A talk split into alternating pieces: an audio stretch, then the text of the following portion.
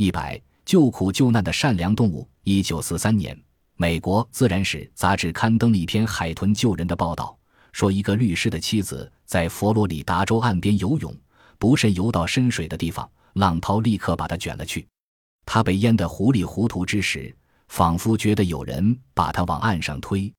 他到了岸上之后，打算感谢他的救命恩人，可是周围却没有一个人影。一个走到岸边来的人对他说：“救他的是一头海豚。”他这才恍然大悟。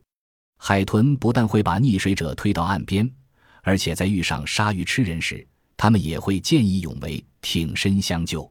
佛罗里达州的兰博夫妇一天乘游艇在近岸处游玩，不幸马达发生故障，小艇无法控制，只好随波逐流飘到海里。第二天，一群鲨鱼把兰博夫妇们团团围住。两人正在呼救无门之际，许多海豚突然出现，他们齐心协力驱散了那些鲨鱼，并在小艇四周护卫着。到了第五天，风向变了，小艇被吹进海岸，那些海豚才依依不舍地离开。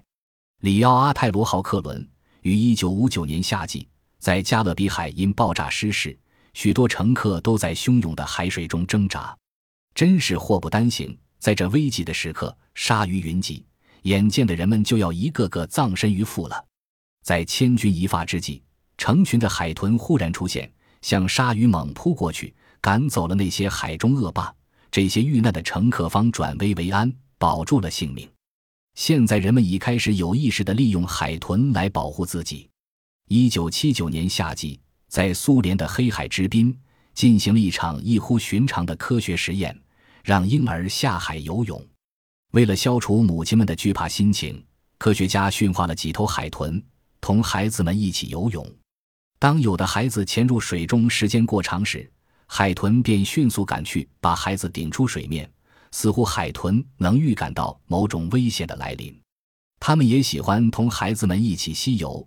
稍大些的孩子甚至可以像骑马似的骑到海豚背上，只要能抓牢海豚的鳍就行。